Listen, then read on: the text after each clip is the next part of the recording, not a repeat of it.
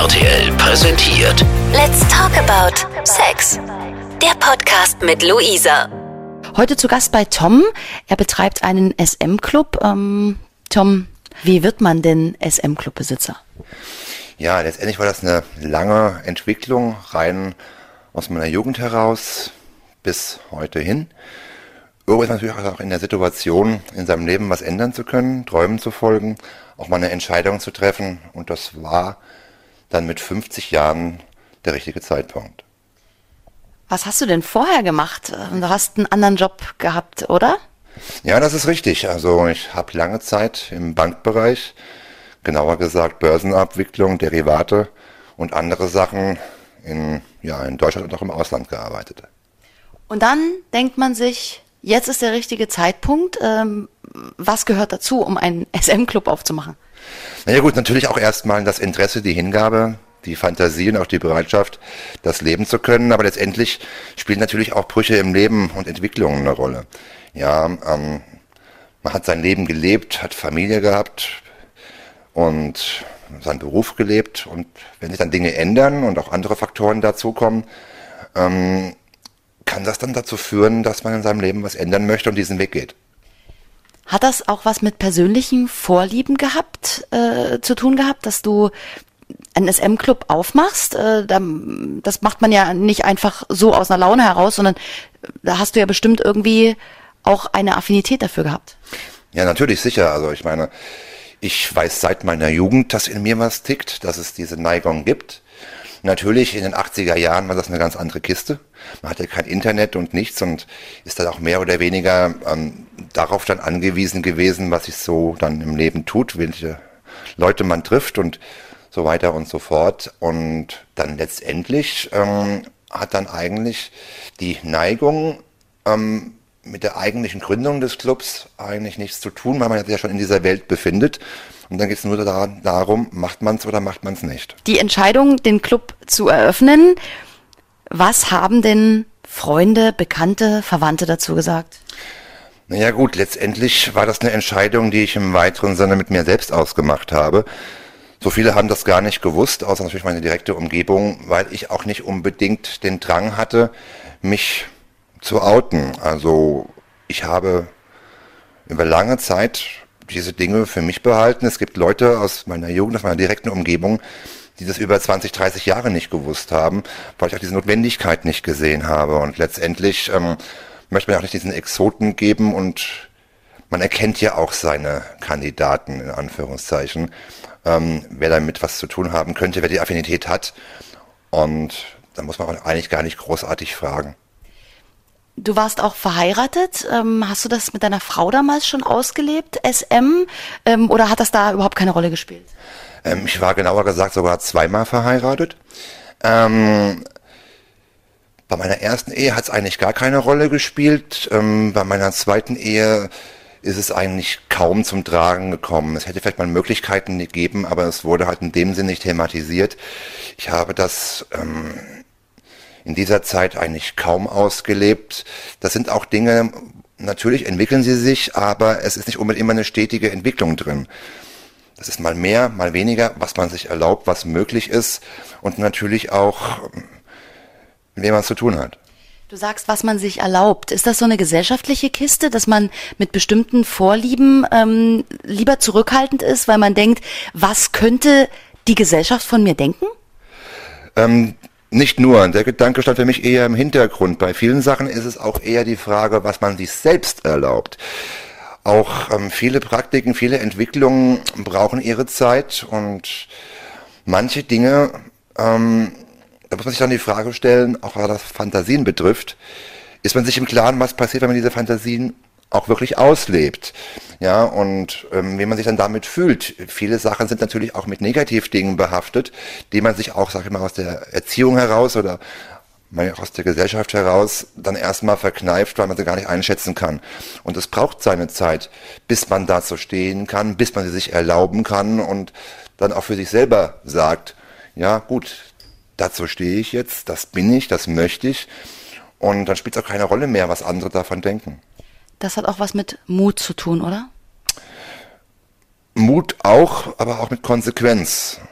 und auch vielleicht auch so dem Gedanken, ähm, das möchte ich jetzt tun, hat auch was mit dem Alter zu tun. Als junger Mensch sieht man das vielleicht ein bisschen anders da, weil man auch andere ähm, Ziele hat. Und mit dem, dem fortschreitenden Alter war es bei mir dann auch eher so, ja, ich möchte darauf nicht verzichten.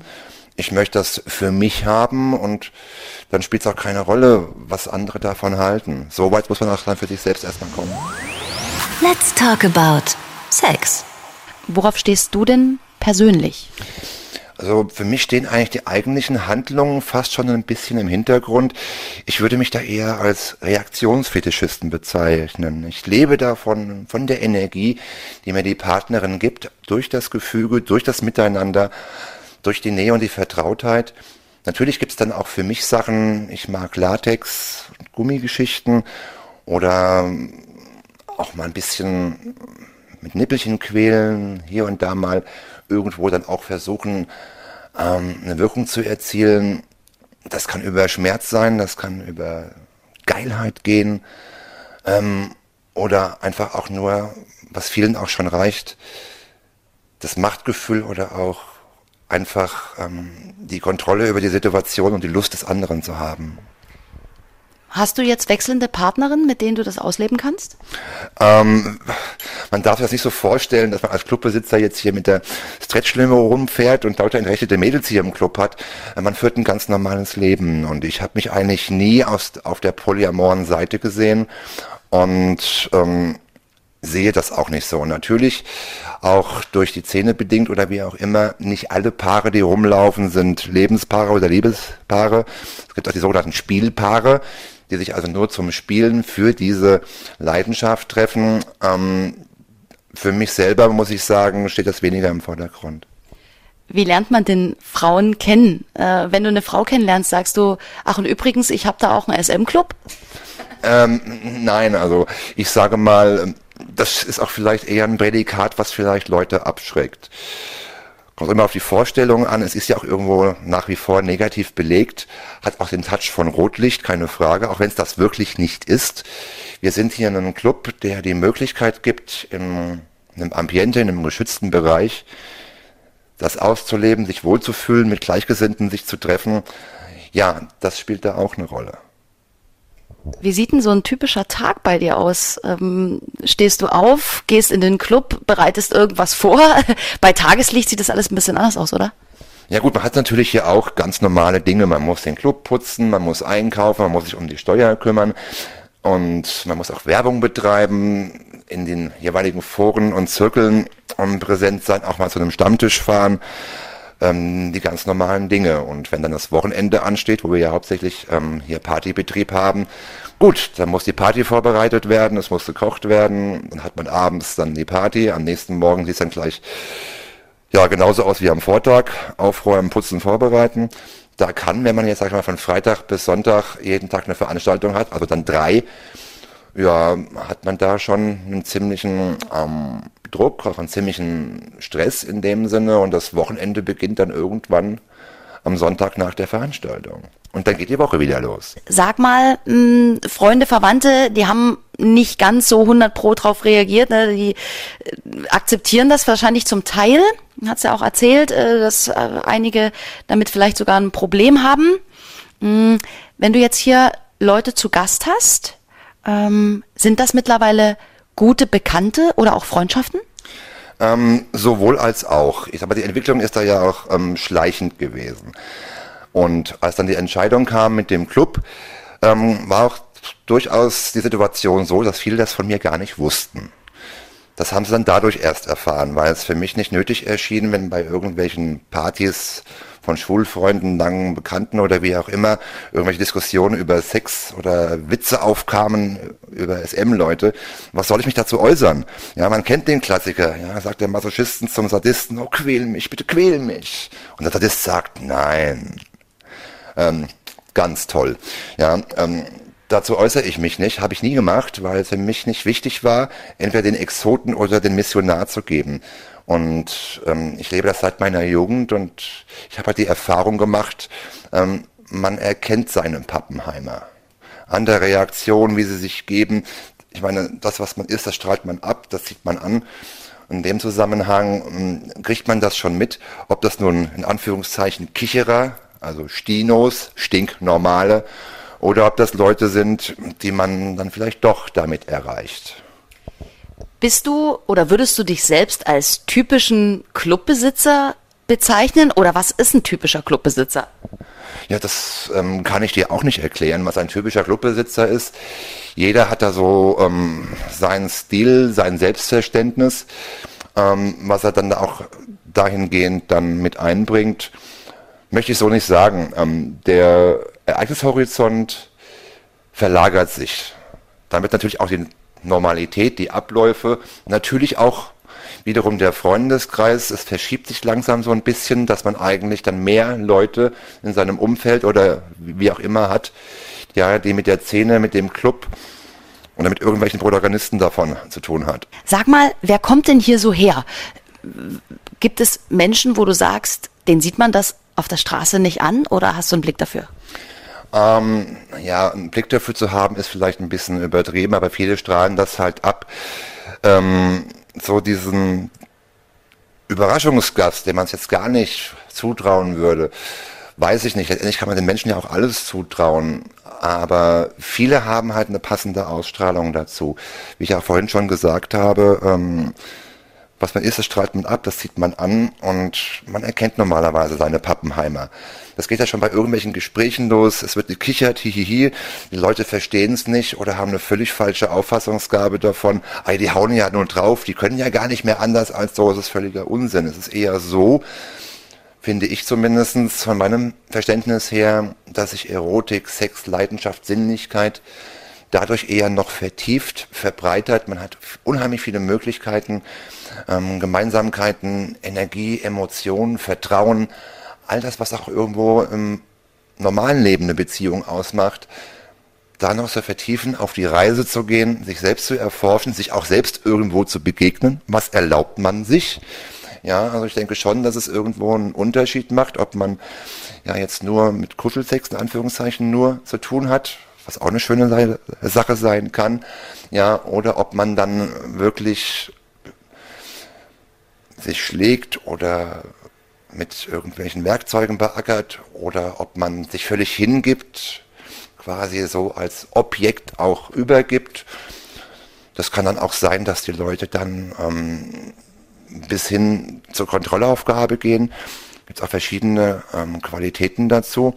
Und wenn es für jemanden die größte Erfüllung ist, sich von der Dame mit einem Strap-on ficken zu lassen, ist das auch schon ein großer Vertrauensbeweis.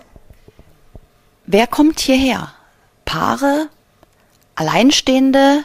Leute, die was ausprobieren wollen? Was ist die Zielgruppe eines SM-Clubs? Ähm, das kommt auch darauf an, worauf er zielt ähm, und wie auch die Voraussetzungen sind. Wir sind hier in einem Club mit einer Kapazität von 50 bis 60 Personen. Wir haben sehr viele, sehr schöne und auch ausgefallene Spielmöglichkeiten. Wir haben aber jetzt in dem Sinn außer dem großen Spielraum eigentlich eher immer nur kleinere Zimmer oder Einheiten ähm, so dass man da eben halt davon ausgehen kann, dass halt hierher Leute kommen, die spielen wollen, die sich auch mal zurückziehen wollen. Wir sind hier keine Party-Location. Wir können ja auch keine große Tanzveranstaltung machen. Das würde gar nicht funktionieren. Wir sind hier quasi die, der Begegnungsort als paarorientierter Club. Also wir zielen ganz klar auf Paare. Natürlich kommen auch manchmal Einzelpersonen ähm, wie in anderen Bereichen auch im, im Erotik-Segment haben wir natürlich einen gewissen Herrenüberschuss. Das ist ganz normal und wir geben halt hier den Leuten die Möglichkeit, sich in einem schönen Ambiente mit netten Spielmöglichkeiten unter natürlich ihresgleichen einfach einen schönen Abend zu erleben. Was können die Leute hier alles erleben? Was gibt es hier alles zu sehen und zu tun? Ja gut, wir haben zum Beispiel jetzt hier, wie du siehst, im Barbereich eine Bühne mit einem Bondage-Gestell. Das heißt, da können sich die Leute fesseln. Dieses Bondage-Gestell trägt schon ein paar Leute. Wir haben hier einen Pranger, wir haben hier einen Wandkäfig, wo man Leute einsperren kann. Wir haben diesen schönen Ösenbock, wo man die Leute trapieren kann und festmachen kann. Ähm, kleines Andreaskreuz. Dann haben wir hier noch ferner ähm, was jetzt nicht so SM-typisch ist, ein Whirlpool und auch eine Sauna. Dann gibt es ein großes ähm, Spielzimmer mit einem am großen Andreaskreuz, da ist noch eine eiserne Spinne drin, wir haben Kettenzug mit einem Bondage-Tisch, wir haben einen Darkroom mit Kettenschaukel, natürlich auch einen Klinikraum mit lauter netten Sachen in weiß, wie sich das gehört. Und dann natürlich auch Rückzugszimmer, wir haben noch große Pranger hier stehen und Sklavendrohnen, wo man sich dann ähm, dort hinsetzen kann und die Leute einem zu Füße legen oder wie auch immer. Ähm, ja, ist eigentlich für jeden was da, wo er sich in seiner Fantasie angesprochen fühlen kann und einfach mal sagen, seiner Leidenschaft folgen kann. Hast du alles schon ausprobiert? Ich habe weitgehend alles schon mal erlebt und ausprobiert, ja. Ähm, du sagst gerade Sklaven. Äh, gibt es hier auch Dominas und Sklaven, äh, sol solche Spielchen? Ähm, diese Spielchen gibt es, aber ich muss halt deutlich sagen, dass wir hier als Event- und Party-Location jetzt keine Dienstleistung anbieten. Natürlich gibt es da verschiedene Begrifflichkeiten, Dom und Sub, ja, Herren und Sklave oder wie auch immer, wie da diese ähm, Spielarten dann bei den jeweiligen Leuten gelagert sind. Ähm, das kann so 24-7, das heißt 24 Stunden die ganze Woche, ja, so ein DS, also so ein Machtgefälle sein, was sich dann natürlich auch dann in den Praktiken, aber auch im Miteinander auswirkt. Und ja, also ich sage mal, die Ausrichtungen sind schon klar definiert. Also es gibt Dominante, es gibt Subs, es gibt auch Switcher, die dazwischen stehen, also die quasi switchen können zwischen der Subseite und der dominanten Seite. Ähm, ist nicht jedermanns Sache. Viele möchten das ganz gern definiert haben, auch in der Beziehung der Herr und seine Sub, also der Herr und seine Sklavin. Das kann ein Spiel sein, aber auch eine Lebenseinstellung. Das ist sehr unterschiedlich.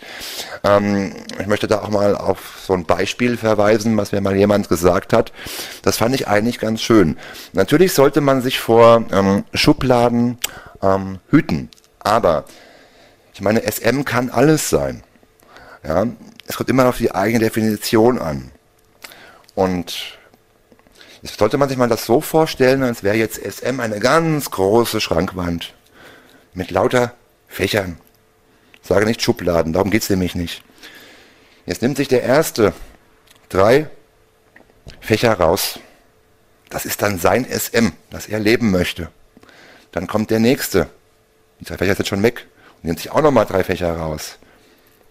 Das ist dann sein SM. Und so geht das immer weiter. Das ist sehr, sehr unterschiedlich von Fantasie, Individualität und anderen Dingen getragen. Und wer mag da festlegen, was jetzt SM zu sein hat, wie man es machen soll, wie man es schlagen soll, wie man dies oder jenes tun soll, das muss jeder für sich selbst entscheiden. Wir haben gerade schon über die verschiedenen Spielgeräte und Spielzimmer geredet. Ähm, wie oft werden die denn benutzt? Wie ausgelastet sind die? Ja gut, wir sind sicher weniger eine Party- oder Musiklocation, wir sind ja wirklich eine SM-Location, wo viel gespielt wird. Also ähm, bei jeder Party werden die Gegenstände auch genutzt. Wir haben eigentlich immer, wenn Party ist, Leute, die hier spielen, hauptsächlich, ich sag mal, das Andreaskreuz, wie das große, wie das kleine, ähm, so ein Bock, der ist natürlich auch sehr kompakt, schnell zu bewegen. Da kann man jemanden drauf drapieren und, sage ich mal, zur Schau stellen, zur Benutzung freigeben, einfach in dem Sinne hier ähm, in den Raum stellen.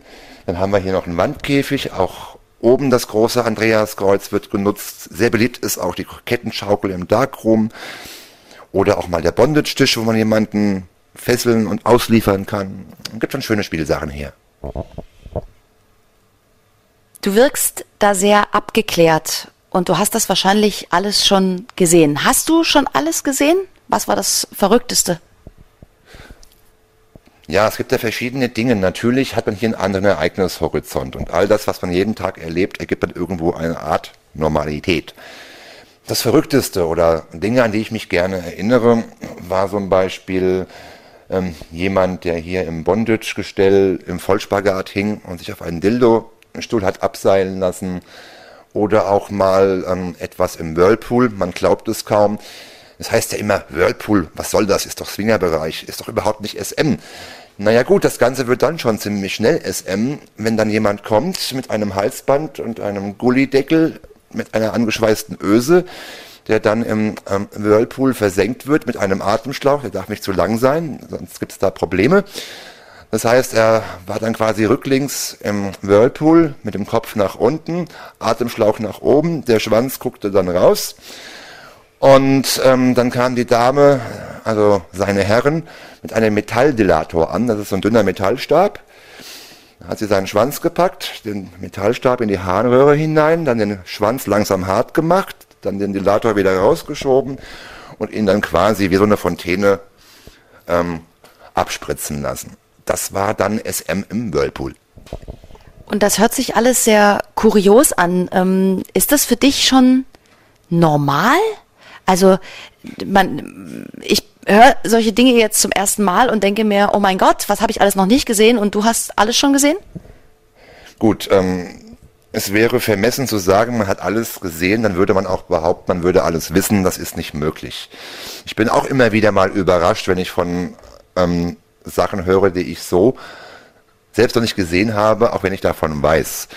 Ähm, abgeklärt, ja und nein. Natürlich erlebt man immer wieder Dinge, gewisse Dinge wiederholen sich in einer anderen Qualität oder wie auch immer, anderes fällt richtig raus oder wird auch auf eine Art und Weise von den Leuten dargebracht, die man vielleicht so in der Intensität und in der Art und Weise noch nicht erlebt hat. Ähm, natürlich ähm, der Überraschungseffekt oder auch so dieses Sensationsgefühl, was vielleicht dem Hörer draußen bei dem Thema ähm, SM irgendwo sofort durch den Kopf schießt, das habe ich vielleicht in dem Sinne nicht mehr. Nochmal die Frage, was würdest du von allen Spielgeräten sagen, wo liegen deine absoluten Vorlieben? Also was mir hier am besten gefällt, wo ich selber auch ganz gern manchmal unterwegs bin, ist natürlich der Ösenbock.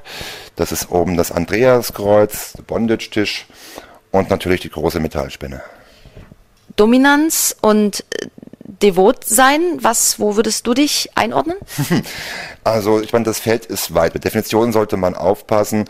Ähm, für mich ist Fantasie und Energie und Sinnlichkeit wichtig. Ich komme ganz klar von der ähm, sadistisch dominanten Seite, aber das schließt auch, mal sagen, Masochismus nicht aus. Wie gehst du denn mit Frauen um? Was macht dir da besonders viel Spaß? Ja, also wichtig ist erstmal, dass man eine Ebene findet, dass man auch eine Resonanz bekommt. Ja, natürlich reagiere ich sehr auf eine gewisse Devotion, auf eine gewisse Eleganz und Sinnlichkeit. Ähm, damit kann man dann spielen und gucken, was kommt zurück. Ja, wie man mit ihr umgeht, natürlich auch vom Auftreten her, wie man sie anfasst, wie sie reagiert. Ja, und dann kann man das natürlich auch dementsprechend auf, ausbauen und ähm, wenn dann so eine Session im Flow ist, ähm, sind ja auch, sage ich mal, die Rollen ganz klar definiert. Und man hat dann natürlich auch als Dominanter nicht nur die Verantwortung, sondern auch die Situation voll im Griff, sollte man zumindest haben. Wäre natürlich ein bisschen blöd, wenn man da immer zweifelt und grübelt. Das darf man auf gar keinen Fall. Und in dem Zusammenhang kann man dann natürlich Situationen leiten. Die Dame vor sich hertreiben im übergeordneten Sinne, äh, mit ihr spielen, ihr Lust verschaffen, Energie rausziehen, Energie reinbringen und einfach gucken, was da passiert. Welche Rolle spielen Schmerzen? Ähm, Schmerzen sind sehr wichtig in dem Sinne, dass Schmerzen auch nur ein Gefühl sind. Man kann Schmerzen umsetzen. Schmerzen können auch ein Transportmittel für Macht sein. Ähm, nicht nur für Gewalt, auch für Nähe, weil letztendlich sind Schmerzen auch nur ein Gefühl, wie vieles andere auch. Hast du persönliche Grenzen? Gibt es irgendwas, wo du sagst, nein? Also es gibt prinzipiell Grenzen wie für jeden anderen Menschen auch. Wir sind ja alle keine Verrückten. Fangen wir mit den Standards an. Sex mit Kindern, Sex mit Tieren, bleibende Verletzungen. Solche Dinge sollten generell tabu sein. Ähm, ja, und dann muss man natürlich auch gucken, womit kann man selbst. Ja, nicht alles, was möglich ist, muss auch gefallen.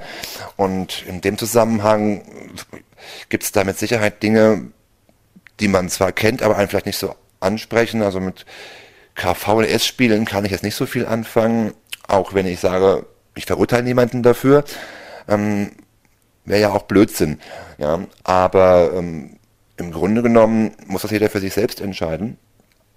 Und für mich geht es vordringlich eher halt um die Energie, weniger um die eigentlichen Handlungen an sich. Und ja, also Toilettenkram ist nichts für mich und auch, sage ich mal, im übertragenen Sinne psychische Gewalt, weil das hat auch nichts mit Einvernehmlichkeit zu tun. Ja, das sollte also auch nicht vorkommen. Und man sollte auch immer darauf achten, dass dem anderen nichts passiert, dass er nicht in Gefahr kommt. Man sollte auch niemanden alleine lassen, man muss auch denjenigen auffangen, weil es für ihn ja auch eine Ausnahmesituation ist. Es berührt den Menschen, der da gerade sich in dieser Situation befindet und sich fallen lässt.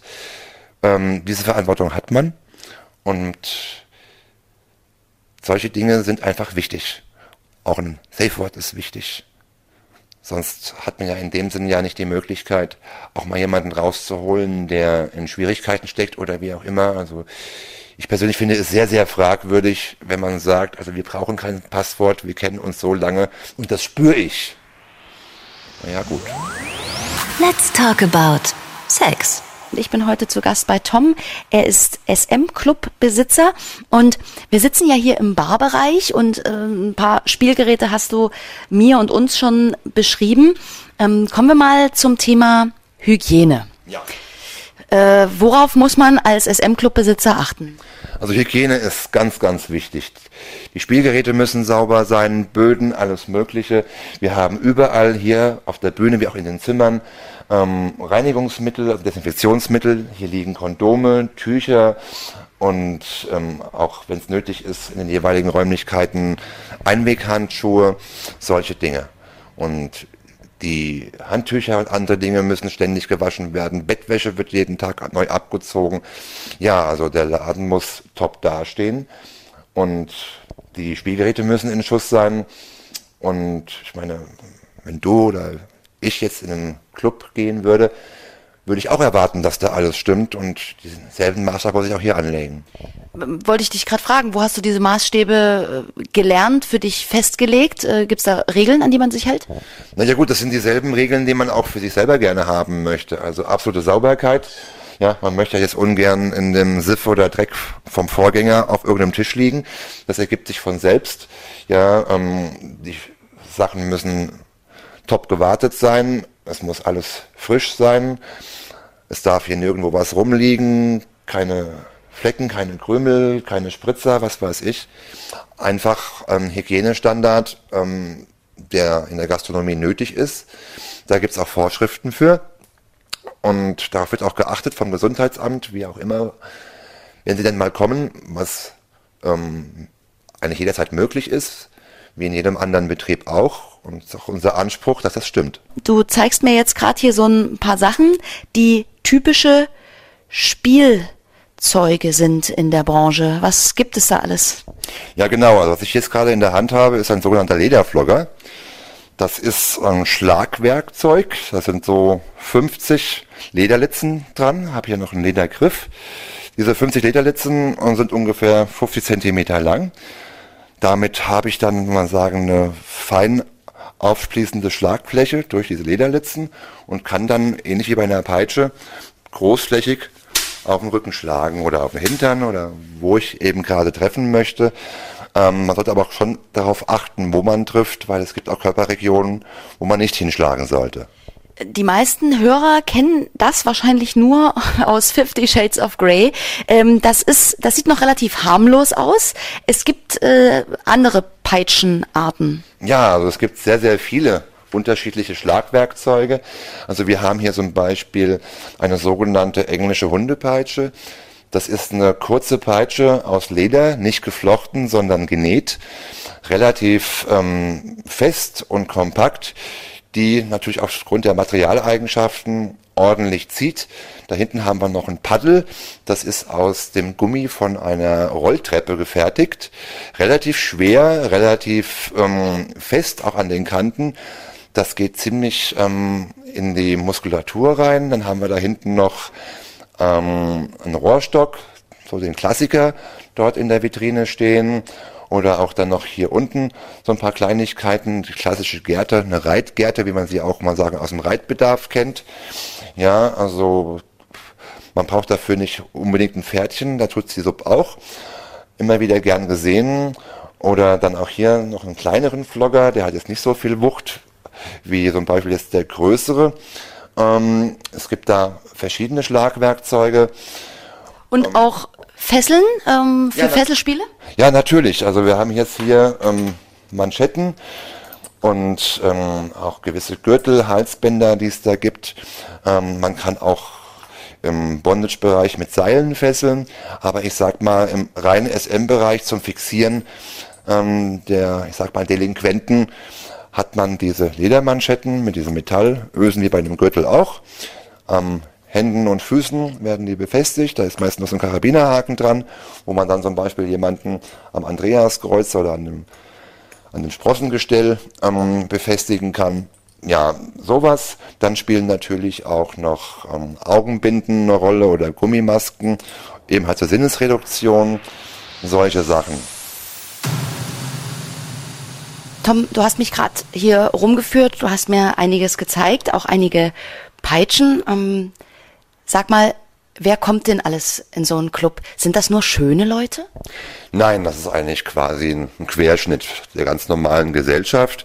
Wir haben hier im Club ähm, hauptsächlich Leute so zwischen Mitte, Ende 30 und 50 aus allen Schichten.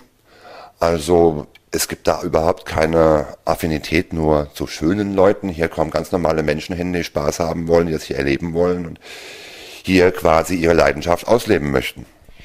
Aber es hat ja auch viel mit Nacktheit zu tun. Und ähm, sind alle Körper schön? Wie stehen die Leute zu ihrem Körper? Ja gut, das muss jeder für sich selbst ähm, entscheiden, mit sich ausmachen. Natürlich ist das Thema Nacktheit oft ein, ja nicht nur ein Thema, sondern auch ein Problem, gerade auch bei vielen Damen. Ähm, und darüber kann schon mal ähm, diskutiert werden. Da können schon mal Probleme auftreten, dass sich manche halt nicht zeigen wollen oder dann in bestimmten ähm, Situationen sich eher zurückhalten. Das ist eine ganz normale Geschichte wie in anderen Bereichen auch. Aber ist es nicht eigentlich schöner, durchtrainierte, junge, schlanke Körper zu sehen?